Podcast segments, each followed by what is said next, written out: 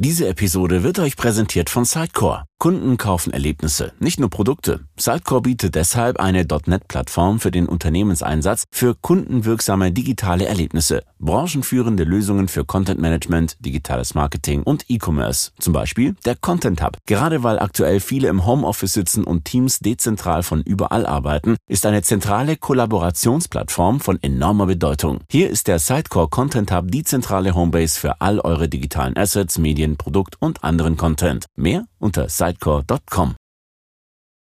Hallo und ein ganz herzliches Willkommen beim T3N Wochenbriefing. Wie jeden Montag gibt's hier jetzt alles Wichtige, das du wissen musst, um informiert in die neue Woche zu starten. Heute geht's um eine neue Apple-Ära, GreenTech mit der Umweltministerin Schulze, einen super innovativen Akku und Zwangsdrosselungen für E-Bikes. Los geht's! Mit One More Thing beendete Steve Jobs oftmals seine Keynotes, um am Ende noch eine Überraschung vorzustellen, das iPhone. Ein paar Jahre später hat Apple-Chef Tim Cook den Spruch aufgegriffen, zuletzt in der vergangenen Woche. Da ging es um die letzte Produktpräsentation des Jahres, denn es gab da auch noch eine Sache, die der Konzern in diesem Jahr unbedingt loswerden wollte. Kein iPhone, sondern den neuen M1-Chip. Große Töne ist man von Apple ja gewohnt, aber die Vorstellung von dem M1-Chip hatte es wirklich in sich. Denn was wenig spektakulär klingt, ist für Apple der Beginn einer neuen Ära.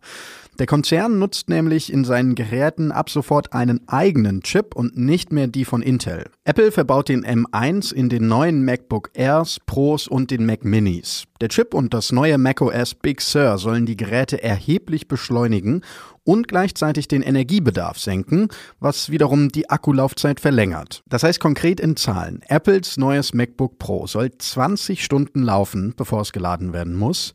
Laut Apple ist das die längste Batterielaufzeit, die je ein Mac hatte. Das MacBook Air soll übrigens 18 Stunden durchhalten.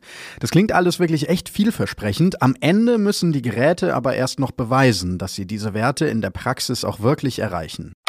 Corona hält die Welt in Atem und die nächste globale Herausforderung steht auch schon vor der Tür, der Klimawandel. Mein Reporterkollege Jan Vollmer hat darüber mit Umweltministerin Svenja Schulze im T3N-Podcast gesprochen. Hört mal rein. Ich meine, eigentlich ist es nicht ganz unser Thema, aber weil Sie gerade gesagt haben, digitales Führen, das ist ein Thema, wo ich auch nicht weghören kann.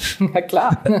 Wie ist das anders jetzt? Also gibt es da irgendwas, wo Sie sagen würden, okay, das, das haben Sie dabei gelernt, das war Ihnen vorher nicht klar? Naja, das ist ähm, ähm, sozusagen fürs gesamte Haus ja so, dass ähm, vieles gemeinsam bearbeitet werden muss. Und äh, ich bin sehr froh, dass wir hier die ganzen Geschäftsvorgänge Gänge schon vor längerer Zeit auf digital umgestellt haben. Also ich kriege Akten, aber das sind digitale Akten. Außerdem geht es im Podcast darum, was die Umweltministerin Svenja Schulze bisher mit ihrer umweltpolitischen Digitalagenda erreicht hat und was es für den großen Durchbruch noch braucht. Polymerverbundwerkstoffe.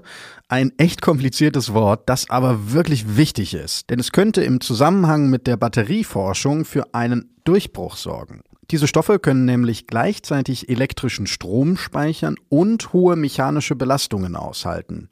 Eine solche strukturelle Batterie könnte man dann als Teil eines Fahrzeuggehäuses verbauen. Hintergründe dazu gibt's wie immer auf t3n.de. Ein intelligentes Verkehrsnetzwerk, das E-Bikes automatisch ausbremst. Daran arbeitet die niederländische Regierung gerade gemeinsam mit Städten, Behörden und Herstellern. Hintergrund, die Zahl der tödlichen Unfälle soll unbedingt reduziert werden. Unter anderem Amsterdam will ein solches System einführen. Ab 2022 könnte es bereits soweit sein. Zu viele Meetings, Dutzende Chatfenster blinken und dann ruft auch noch der Chef höchstpersönlich an. Jetzt, wo viele wieder im Homeoffice sind, kommt das sicherlich dem einen oder der anderen bekannt vor. Deshalb hier ein paar Tipps, was du gegen die größten Produktivitätskiller unternehmen kannst. Erstens Multitasking. Dazu zwei Tipps. Erstens ist es sinnvoll, wenn du deine Aufgaben wirklich ganz klar priorisierst und nicht einfach nur stumpf deine To-Do-Liste abarbeitest von oben nach unten. Und dann zweitens, im Zweifel auch einfach mal Nein sagen. Zweitens Micromanagement. Gemeint ist alle E-Mails in CC, ständiges Einmischen in fremde Projekte oder auch Mitarbeiterüberwachung. Die beste Prävention von Micromanagement in einem beruflichen Umfeld arbeiten, in dem das Miteinander und gegenseitige Vertrauen großgeschrieben werden, dann hat Micromanagement einfach keinen Platz. Drittens. Flow-Unterbrechung. Telefonanrufe oder irgendwelche Notifications von Apps, die du eh schon seit Monaten nicht mehr nutzt. Damit du deine Produktivität steigern kannst, ist es nützlich, wenn du Zeit investierst, um dein Smartphone so zu konfigurieren, dass du nicht unnötig abgelenkt wirst. Und damit sind wir auch schon wieder durch für diese Woche. Wenn es dir gefallen hat, abonnier doch gern den Podcast und erzähl allen deinen Freundinnen und Freunden davon. Vielen Dank fürs Zuhören. Mach's gut und bis nächsten Montag.